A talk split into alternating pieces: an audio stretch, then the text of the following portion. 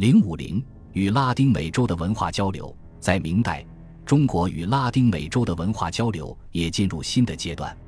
虽然早在先秦时代，中国文化就曾对美洲的文化发展产生过重大的影响，但此后一直处于停滞状态。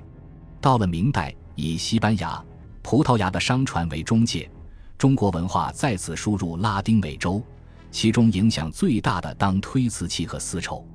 中国的瓷器与丝绸大都是先输往南洋群岛，再由西班牙、葡萄牙转运拉丁美洲的。一五七三年，从马尼拉驶往墨西哥阿卡普尔科的两艘西班牙大帆船中，就载有中国瓷器二十二三百件，这是鉴于文献记载的最早记录。此后，中国瓷器源源不断地销往墨西哥、秘鲁、巴西、危地马拉等美洲国家。它不仅成为各国上层社会的生活用品，而且还是贵族衡量财富和文明教养的标志之一。这些中国瓷器或被用作住宅、教堂的装饰，或被用作赌注，在美洲文化中留下了明显的痕迹。中国江浙地区出产的丝绸也经由西班牙的大帆船，源源不断地销往拉丁美洲。据学者研究。从马尼拉开往墨西哥阿卡普尔科的大帆船，除少数年份外，都可以称之为丝绸之船。当时每船登记载运的各种丝织品，少者有三四百箱，最多者达到一千二百箱。这表明，从16世纪以后，从中国南海到美洲的太平洋上的丝绸之路已经形成。价廉物美的中国丝绸在美洲深受欢迎，它大大丰富了当地人的生活。不仅贵族喜用丝绸打扮自己，连当地的西班牙僧侣也用它缝制法衣、装饰华丽的教堂。就连一些下层居民也穿丝绸和上等的中国亚麻布。一六零二年五月十五日，秘鲁总督蒙特瑞公爵在给西班牙国王的报告中写道：“中国的丝货输入美洲，不仅影响了美洲人的衣着打扮，而且还为当地的丝织工业提供了廉价的原料。”如胡丝运入美洲后，曾使墨西哥一万四千多名纺织工人获得了就业机会。此外，中国的纸扇、茶叶及园林建筑艺术等，也早就被葡萄牙、西班牙殖民者带到美洲，对当地人民的经济文化生活产生了一定的影响。与此同时，拉丁美洲印第安文明也对明代中国文化的发展产生过重大的影响。印第安人培植的番薯。玉米、马铃薯、大花生、菠萝、烟草等农作物也在明代先后传入中国，这是拉丁美洲印第安文明对中国文化的一大贡献。在史前时代，甘薯已经从美洲传播到太平洋波利尼西亚诸岛。新航路开辟以后，欧洲人把甘薯带到全世界，后便辗转传入中国。据徐光启《农政全书》记载。薯有两种，其一名山薯，名广固有之；其一名番薯，则土人传之。近年有人在海外得此种，海外人亦进，不令出境。此人取朱藤，绞入梅水绳中，遂得渡海，因此分种移植，略通明广之境也。两种茎叶多相类，但山薯原附乃生，番薯漫地生。山薯形傀儡，番薯圆而长，其味则番薯甚甘，山薯为烈耳。盖中土诸书所言薯者，皆山薯也。据宣统《东莞县志》记载，明万历八年，广东东莞县人陈毅到越南，当地人用甘薯招待他，陈毅设法取得薯种，带回国内，念其来之不易，先种于花台，结果的薯块，起名为番薯，后来推广。成为当地主要的粮食作物。一九六一年，我国文物工作者在福建发现了珍贵的孤本《金属传习录》，刊行于乾隆三十年。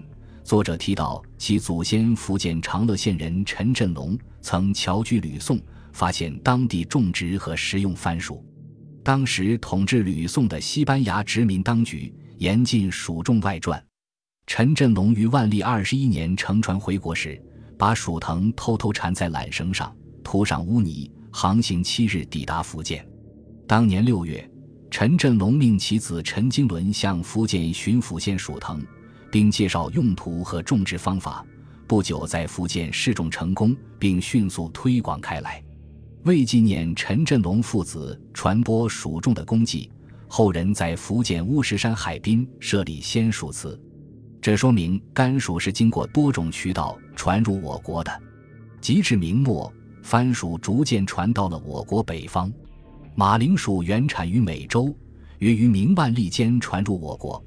其传入的路线有两条：一为从东南亚传入我国东南沿海的闽粤两地；另一条是从海外直接传入我国京津地区。马铃薯在我国出现虽然晚于欧洲诸国，但直到18世纪末，马铃薯在欧洲还被视为观赏植物，而我国却已将它当作粮食了。如清初康熙年间成书的《基辅通志·物产志》，即已经提到土寓一名土豆，蒸食之味如番薯。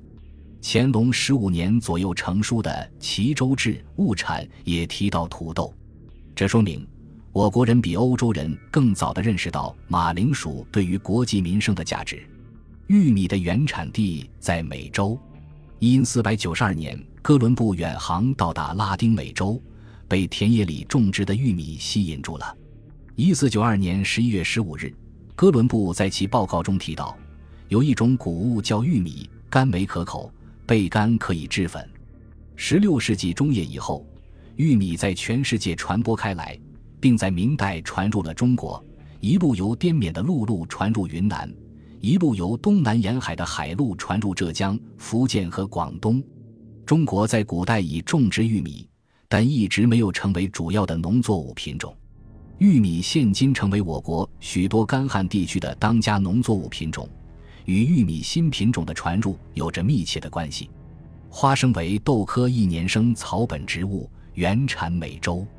因四百九十二年欧洲人到达美洲之后，把花生种子带到欧洲。大约十五世纪晚期或十六世纪早期，花生从南洋引入我国。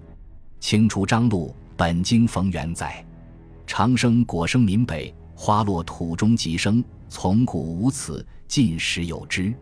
花生的驯化不是单元的，我国也是原产地之一。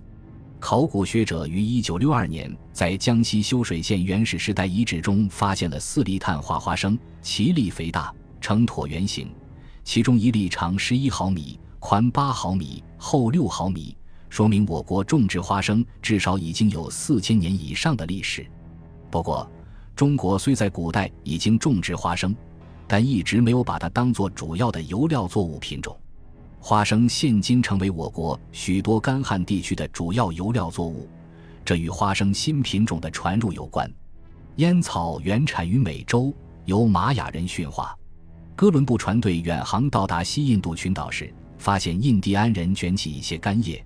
点燃后放入口中吸食，后来他们便把烟草叶子带回欧洲，烟草由此传播开来。据《清拜类钞》记载，烟草初来自吕宋国，明旦八姑名记驶入内地。银安所语又记，烟草出闽中，崇祯八年下令禁制。可见明崇祯以前，烟草已经传入中国沿海地区。明代张景岳《景岳全书》中说：“此物自古未闻也，足见它却是外来物种。”方以志著《物理小识》说：“万历末有挟制张权者，马氏造之，约旦八国，见传至九边。向日葵原产于美洲，是新航路开辟以后传至世界各地，大约在十七世纪从东南亚传入我国的。据《寻芳谱》记载。”当时被称为西番菊或杖菊，花茎中描述每干顶生一花，黄瓣大心，其形如盘，随太阳回转，如日东升则花朝东，日中天则花朝上，日西沉则花朝西，节子最繁。我国在先秦时代已知葵这种植物，而且很早就注意到葵的向日性，但我国古代土生的葵与现代种植的向日葵。显然不是同一品种，而且也没有成为主要农作物品种。向日葵成为我国主要农作物之一，应是明代的事。